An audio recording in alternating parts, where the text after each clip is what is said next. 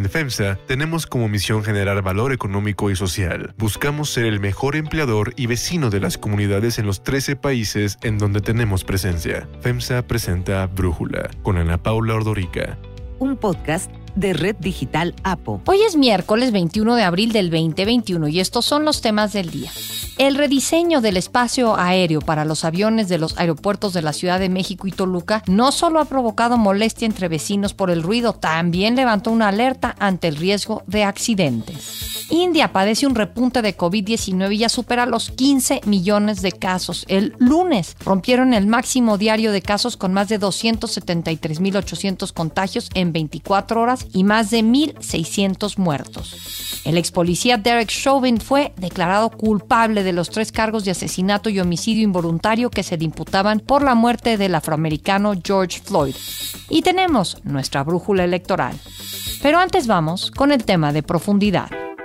El Padrón Nacional de Usuarios de Telefonía Móvil, el PANOUT, que apenas entró en vigor el sábado, ya tuvo su primer revés. Ayer, Juan Pablo Gómez Fierro, juez segundo especializado en competencia económica, radiodifusión y telecomunicaciones, concedió la primera suspensión provisional contra el padrón que nació con la reforma a la Ley Federal de Telecomunicaciones. El objetivo de esta base de datos propuesta por Morena y aprobada por el Senado es recopilar la información, incluidos los datos biométricos de los propietarios de las 126 millones de líneas de telefonía que existen en el país.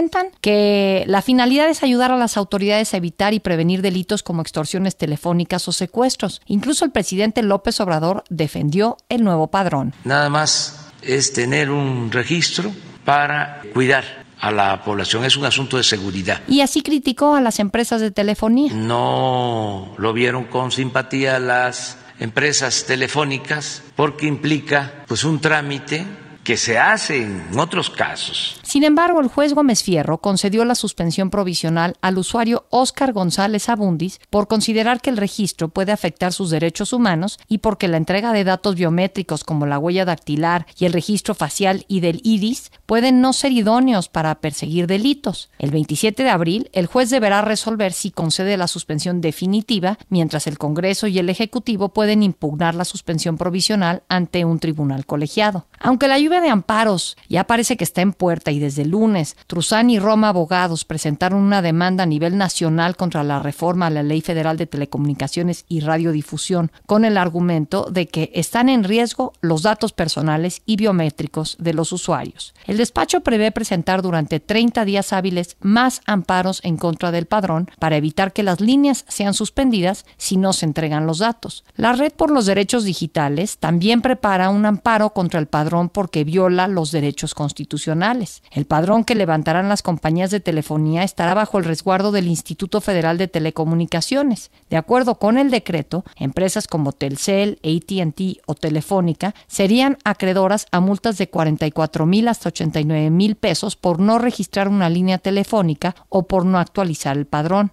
Por hacer uso indebido de la base de datos, las empresas serían sancionadas con multas a partir de 896 mil pesos y hasta 1.344.000 mil pesos. El IFT considera que crear o implementar el padrón de usuarios de telefonía móvil requerirá un presupuesto de más de 109 millones de pesos durante el primer año de su creación y, para los siguientes años, restando las inversiones iniciales, necesitará alrededor de 88 millones de pesos. Y destacó que tanto el IFT como las telefónicas deberán invertir en tecnología para generar el padrón, algo que finalmente terminaremos pagando los usuarios. El padrón también ha recibido críticas por ser una medida autoritaria que se aplica en países como China, Venezuela, Nigeria, Pakistán, Arabia Saudita, países autoritarios a los que ahora se ha sumado México. La iniciativa original la presentó Morena en 2019, pero era totalmente diferente, pues la idea era combatir el uso de líneas móviles y SIMs piratas para que se dejaran de cometer extorsiones y otros delitos desde las cárceles. Para ello se proponía un registro básico de usuarios de telefonía móvil y ayudar al intercambio de información entre autoridades, pero después de la mala experiencia del Registro Nacional de Usuarios de Telefonía Móvil, el Renault, que desapareció en 2012 y cuyos datos se acabaron vendiendo por 500 pesos en Internet, el gobierno decidió crear este nuevo padrón que agregó la solicitud de datos biométricos de los usuarios.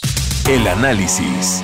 Para profundizar más en el tema, agradezco a Irene Levy, presidenta de Observatel y profesora de la Universidad Iberoamericana, platicar con nosotros. Irene, recuerdo la discusión inicial por ahí de 2011-2012 que buscaba que las autoridades penitenciarias diseñaran un programa para combatir las extorsiones telefónicas desde prisión. ¿Qué pasó con eso? Bueno, lo que sucedió, Ana Paula, es precisamente, hay dos problemas en los penales. Uno de los problemas es que no existen bloqueadores eh, de señal. Este gobierno, por alguna razón que no conozco, decidió no seguir invirtiendo en estos bloqueadores de señal celular y por otro lado hay una enorme corrupción adentro de los penales que es de donde se realizan el 80% de las llamadas de extorsión es desde los penales y esta corrupción es enorme porque hay cobros por cargar el celular, hay cobros por hacer llamadas, etcétera, y todo está adentro. No le han querido entrar eh, de fondo a estos temas y desgraciadamente creen que a través de un padrón en el que de ochenta y tantas millones de líneas o de usuarios nos registremos, de 120 millones de líneas, creen que con esta medida se va a disminuir o a solucionar el problema de los delitos cuando en realidad, uno, la mayoría son hechos desde adentro de los penales y dos, sabemos que los delincuentes no van a ir a registrar sus datos, no van a poner sus huellas dactilares en este eh, padrón o en este registro y eh, sí el riesgo de que haya fuga de datos, robo de identidad del resto de los ciudadanos, pues es muy probable porque, como también lo hemos visto, no le están dando nada de presupuesto al Instituto Federal de Telecomunicaciones. Entonces, ¿cómo quieren que se garantice el blindaje de esta base de datos con datos tan sensibles como los datos biométricos? Entonces, claramente esta medida no es idónea para el ataque o la disminución de los delitos de extorsión telefónica y otros que se cometen con la ayuda de los teléfonos celulares. ¿Qué mecanismos más efectivos y menos complejos de implementar pueden existir para combatir las extorsiones, Irene? Pues precisamente combatir, por ejemplo, el mercado negro de los SIMS, aumentar la vigilancia dentro de las cárceles, todo el tema de los bloqueadores, que si bien trae otro tipo de problemas aparejados, como por ejemplo el hecho que cuando pones algunos bloqueadores también se bloquea la señal de afuera, ya hay algunas eh, medidas tecnológicas importantes que pueden ayudar muchísimo a esto. Y bueno, a ver, desde luego, controlar la corrupción hacia dentro de los penales para evitar precisamente que haya llamadas dentro de ellos. Y eso es lo que no se ha hecho hasta ahorita. Y efectivamente estamos pagando todos la falta de cuidado de este tipo de prácticas que todavía se cometen adentro de los penales. Como suele ocurrir, ¿no? Pagan justos por pecadores. Ahora entonces, ¿qué habrá que hacer? Esta idea de ampararnos, ¿qué opinas de ella? Yo creo que es exactamente lo que hay que hacer. De hecho, te comento que Observatel también interpondrá un amparo porque nosotros nos dedicamos a defender a los usuarios y además tenemos como objeto la conectividad, tratar de disminuir la brecha digital y el acceso a las TICs. Y como bien sabes, el hecho de esta nueva ley, pues lo que impone es un corte, una suspensión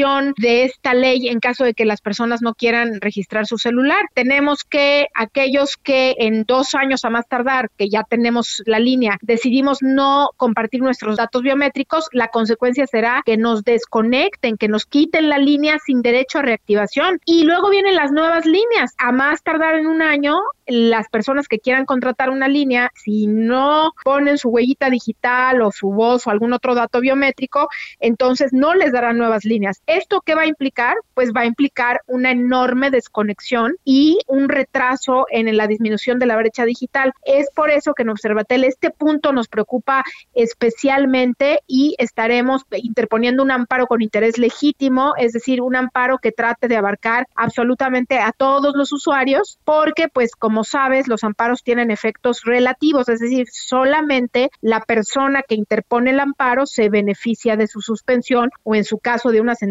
favorable. Y pues para tratar de evitar interponer 80 millones de amparos, pues lo que trataremos de hacer es conseguir una suspensión general como la que se otorgó en el caso de la ley de energía eléctrica, etcétera, por el interés legítimo de los ciudadanos. Eso estaremos haciendo en los próximos días, las próximas semanas. Sí, sino también que crezca la brecha digital o que algunos quienes puedan decidan, pues mejor compro mi línea telefónica en Estados Unidos, en Canadá o en otro país, ¿no? Eso es muy importante porque lo que vamos a ver es que el mercado negro de las SIMs va a aumentar el, contrabando también, no solamente por la gente que no quiera dar sus datos biométricos, sino también los propios delincuentes, al no poder conseguir tan fácil una SIM, pues no falta sofisticación y ellos verán cómo conseguir estos teléfonos. Entonces, en ese sentido, como te decía, no es idónea esta medida, además de que violenta, Ana Paula, varios derechos fundamentales. Te decía, por ejemplo, el de la conectividad, el de la privacidad por los datos biométricos, pero también el de la presunción de inocencia, porque fíjate que lo que dice esta ley es que esta vinculación del nombre y de los datos biométricos con el número telefónico, lo que va a hacer es que se presume, se va a suponer que quien cometió el acto de que se trate fue la persona a cuyo nombre se encuentra registrada la línea y dice la ley, salvo prueba en contrario. Es decir, ahora resulta que tú vas a tener que probar que tú no lo hiciste, cuando pues todos sabemos que probar hechos negativos es imposible. Entonces tú vas a tener que probar que tú no cometiste el delito con ese teléfono para poder decir que no eres culpable porque ya se presume tu culpabilidad. Y esto claramente va en contra del principio de presunción de inocencia establecido en la Constitución. Entonces, es violatoria de varios, de varios derechos, no solamente de uno, no solamente la privacidad, y es por eso que no tengo la menor duda de que en las acciones de inconstitucionalidad y en los amparos que se interpongan,